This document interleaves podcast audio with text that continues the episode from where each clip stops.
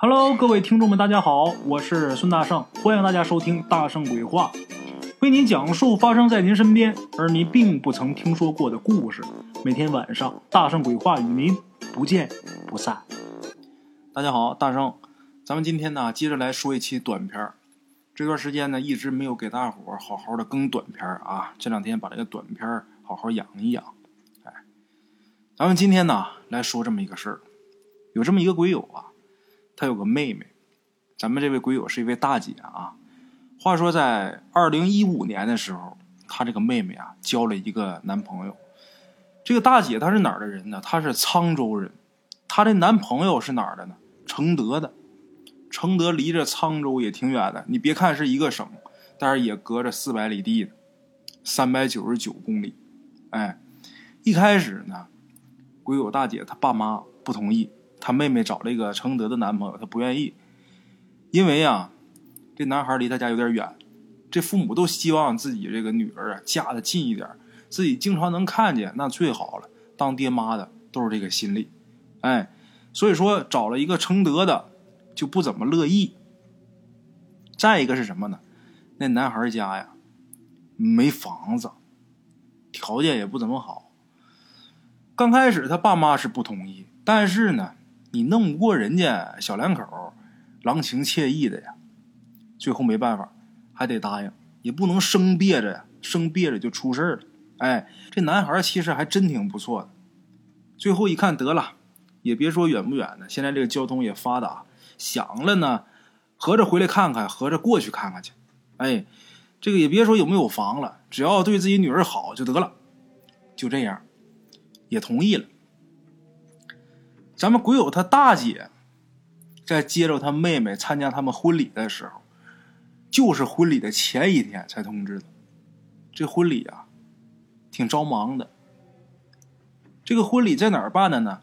在女方家这边办的。男方那边呢，来了三个哥哥，领着媳妇儿，还有侄女、呃侄子。这个男方家里边是哥四个，这个。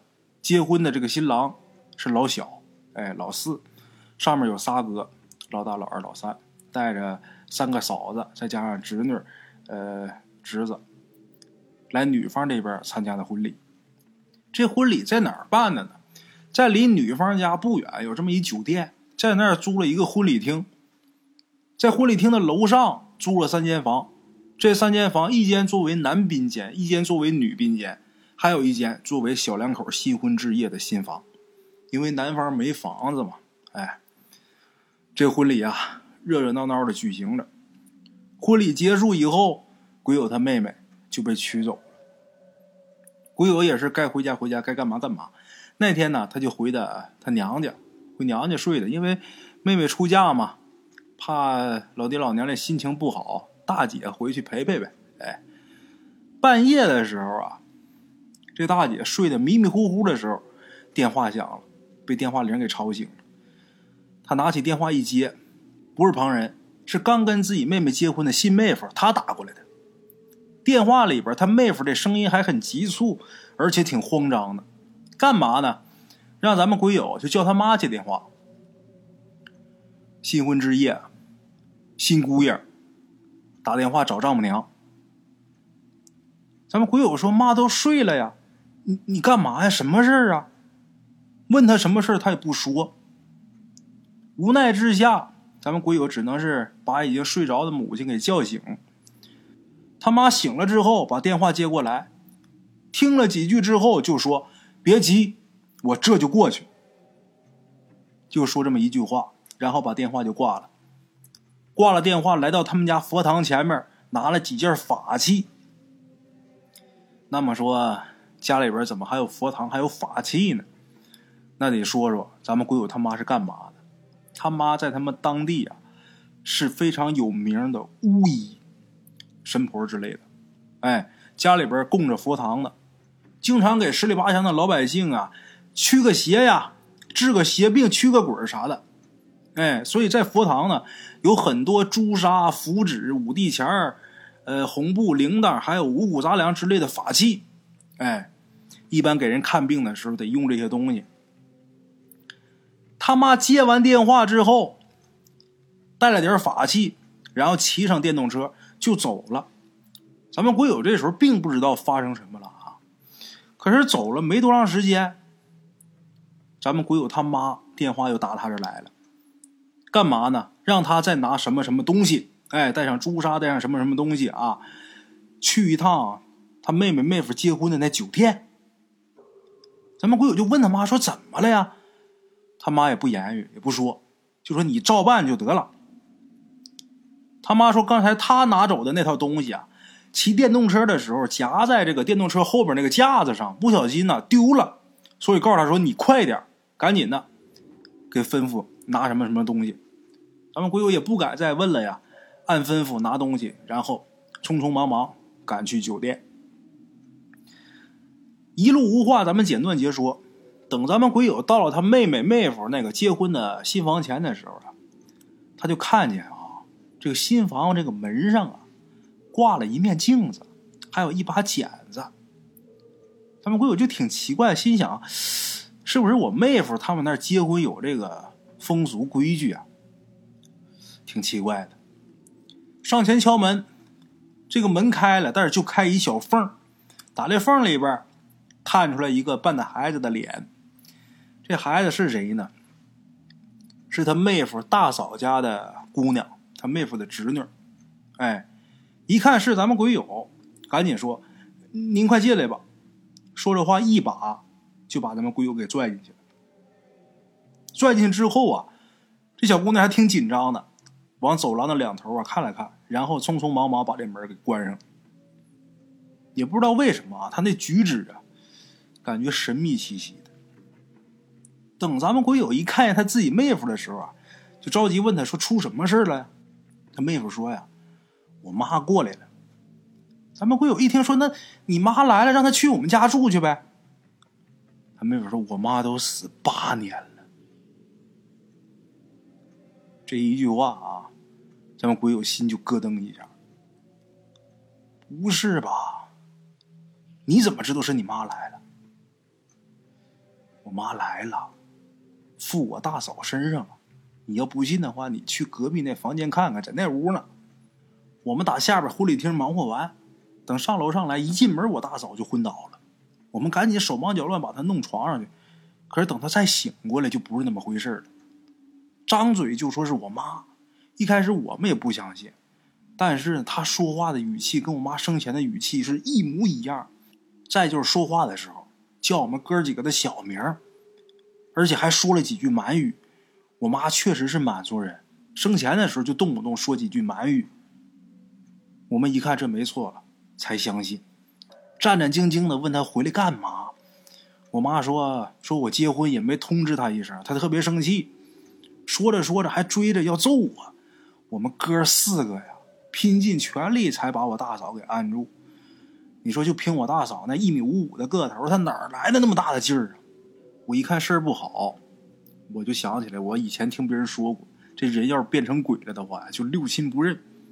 我怕真那样，再出什么事儿可坏了，所以赶紧给我岳母打电话。我也担心，我担心你说我妈在我结婚这天找上来了，以后能不能对我们两口子不利？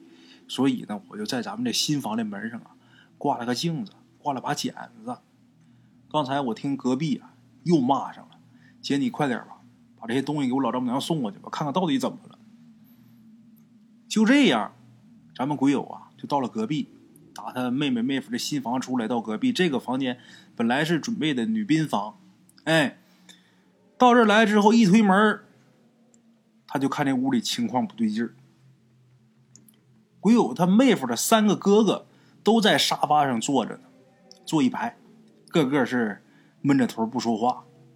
妹夫的大嫂呢，在床上坐着，盘着腿叼着烟儿，目光涣散游离，脸色苍白铁青，嘴里边嘟嘟囔囔也不叨叨什么。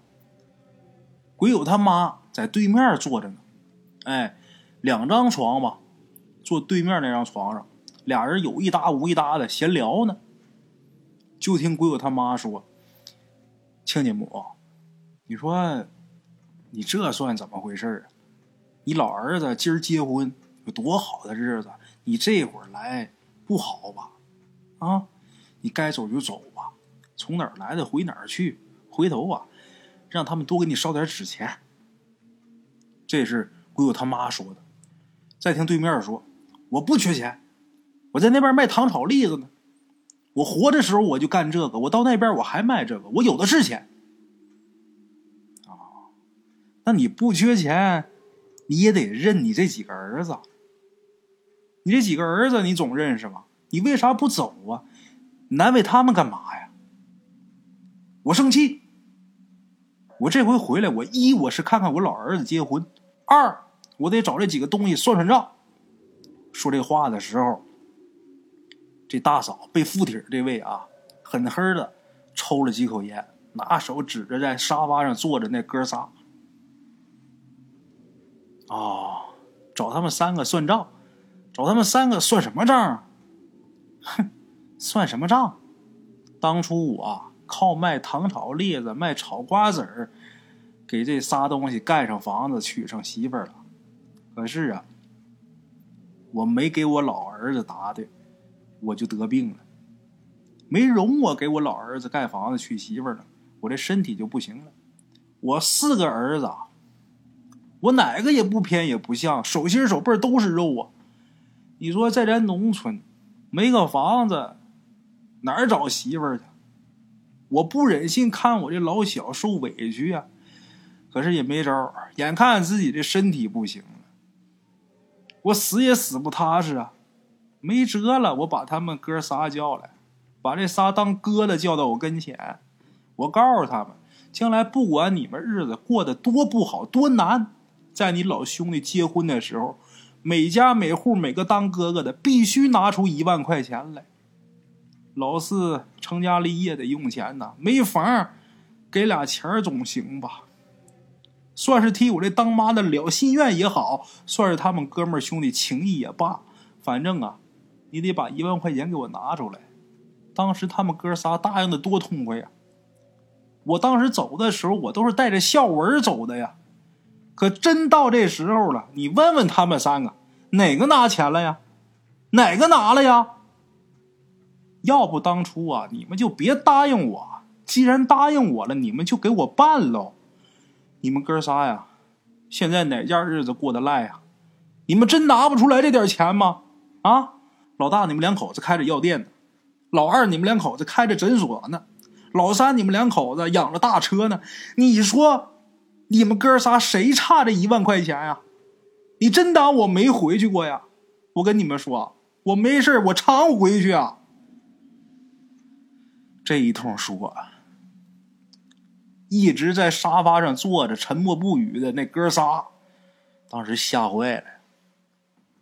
其中有一个老二。就忍不住就说话了。这老二说：“呀，妈，我们知道错了，我们该咋办咋办。您别生气了，答应给我弟弟那一万块钱，我们每家都出啊。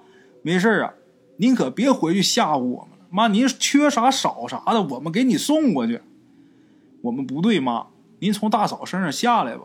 她这身体呀，受不了，时间长了真不行。”这是老二说的话。这时候再听这位说啊，哼，我倒是也想下来，可是我头一回负人啊，我就知道上身的时候往他身上一扑就行了，怎么下来我还真不知道，我下不来了。上去知道怎么上去，下下不来了。你说这也真是够坑人的啊！回头看鬼友他妈又问了，那个亲家母。那你怎么知道你老儿子结婚的呀？你又是怎么来的呀？这么远的道这边说呀，啊，我在老大家待着呢。他们打电话的时候啊，让我听见了，哪天哪天结婚，在哪儿结婚，我知道的清清楚楚。所以呢，我就一直没走，在他们家等着呢。等到了日子呢，我就跟着他们一块来的。先是坐了汽车，又坐了火车。又坐了那个出租车，哎呀，这一路上啊，我跟的紧紧的呀，我就怕跟丢了。我这辈子没出过远门哎，这会儿啊，他说话的时候，这语气啊就好了不少了，不像刚才那么气大火大了。哎，咱们鬼友这时候看气氛有所缓解呀，悄悄走上前，把手里边拿来的东西递给自己母亲了。他母亲接过去之后啊，随手就放一边了，然后就说：“我渴了。”说那个大闺女，你去那个酒店走廊，他那儿有开水机，你去给妈打点开水去，啊。就这么的，咱们鬼友一看呢，这桌子上啊放了一个大号的塑料的太空杯，然后他拿着这个杯子就出去打水去了。当时这个开水机正好水烧开，他接了满满一杯，他怕烫手啊。这个拿着杯垫垫着拖着回来的，把这水打好，往回走的时候，在这酒店走廊里边，就看见他妹妹那仨哥哥在走廊里边正抽着烟呢，一边抽烟一边小声商量嘀咕着什么的啊。咱们鬼友也没细听，端着水就进了屋了。他这屋里的房间呢，我说一下，大伙都能明白是什么样的。标间两张床，两张床中间有一个茶几。一张床上坐着鬼友他母亲，一张床上坐着被附体的那大嫂。哎，在这两张床中间不是有一茶几吗？咱们鬼友端着水进来之后，把这水就放到这两张床中间那个茶几上晾着。哎，放好之后，坐到自己母亲身边，刚坐下来，还没坐稳呢，就看被附体的这大嫂啊，飞速把那杯子端起来，吹都不吹一下，扬着脖咕咚咕咚。就喝这开水，当时把咱们鬼友给吓坏了。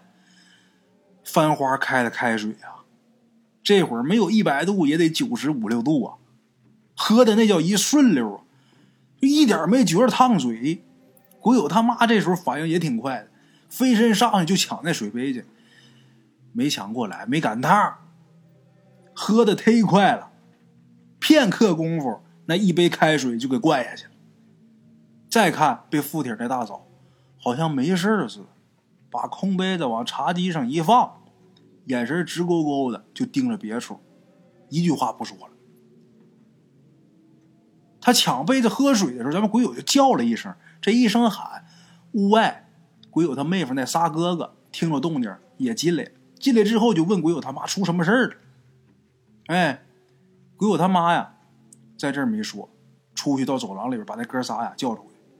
把刚才的事就说了一遍，然后就说呀，得赶紧把附体这老太太呀给弄走，赶紧给他弄下去，要不然时间长啊，指不定出什么事儿那滚花开的开水喝下去，那人能受得了？这是开水啊，这要别的呢？这要喝点什么毒药什么的呢？正商量着呢啊，屋里边又开始骂上了。先是小声骂，然后是歇斯底里的大骂，中间还掺着他们听不懂的那满语。这会儿几点？凌晨两三点。两三点在酒店里边，你就这么吵这么骂，骂的那么瘆人，那哪行啊？不光你们住，还有别人呢。可是还没等咱们鬼友他们进去拦着呢，就有别的客房的客人呢，把这客房部经理给找过来了。这客房部经理来了之后也是挺不耐烦的，问这问那的。他们可没敢跟人家说，这儿正闹鬼呢啊！把自己妹夫叫出来，经过商量之后，为了不打扰别的客房的客人休息啊，也为了让这个老太太赶紧打大嫂身上下去，所以呢，决定把这个大嫂。先送到咱们鬼友家去。为什么？因为他们家是独门独院你怎么吵怎么叫也无所谓，怎么折腾都行。另外一个是什么呢？这老太太可能真跟他说的一样，附到自己这个大儿媳妇身上，知道怎么上去，不知道怎么下来，不知道怎么下来呢？弄到他们家，他们家有佛堂，就得在佛堂前面做法，然后把他给强行给他打下去。哎，没招了。把这老太太给请走了，咱们简短截说啊。到了咱们鬼友家，又是好一通的折腾。具体这个过程咱们不说了。等到最后，还是这仨儿子一人拿了一万块钱，当着咱们鬼友的面给了咱们鬼友他妈，就等于是让自己儿子拿了一家拿了一万，拿了三万块钱，交到自己这个亲家母手里边了，这老太太才放心。哎，放心，这个事儿过去了。呃，自己的亲家母啊，做了一场法事，一场小法事，使了点手段，把这老太太给弄下去。弄下之后，他这大嫂啊，可遭了罪了。回家之后，将近一个月没起来炕，就不用说别的啊，这个。呃，鬼上身之后啊，自己的身体会如何如何难受，这咱不提。就那一杯开水就够他呛的了。大伙想想，那嘴里边那舌头、那食道、那胃，那好得了？啊！哎呀，这当妈的也真不容易。自己都死八年了，还操心自己这老儿子呢。可是这方式方法确实有点坑人呐。咱说你托个梦什么都好说，你这么上来，你不把你自己大儿媳妇给祸害了？好了啊，各位老铁，咱们今儿这故事啊就到这儿了。今天这故事发的肯定是要晚了。刚才我刚开始说的时候，突然间一阵心绞痛，躺那儿缓了好一阵儿，才重新给大伙录的啊。得了啊，咱们今儿这故事啊就到这儿。明天同一时间大圣鬼话，咱们不见不散啊。路边的茶楼，人影错落。用声音细说神鬼妖狐，用音频启迪人生。欢迎收听《大圣鬼话》。Hello，大家好，我是主播孙宇。吃完了饭，然后就回到自己的课室上啊。回到课室有喜马拉雅、百度搜索“大圣鬼话”，跟孙宇、孙大圣一起探索另一个世界。那天山女子独守枯城。也只是感谢鬼友们，感谢鬼友们，感谢鬼友们一路陪伴。大圣鬼话，见字如面。欲知后事如何，且听我下回分说。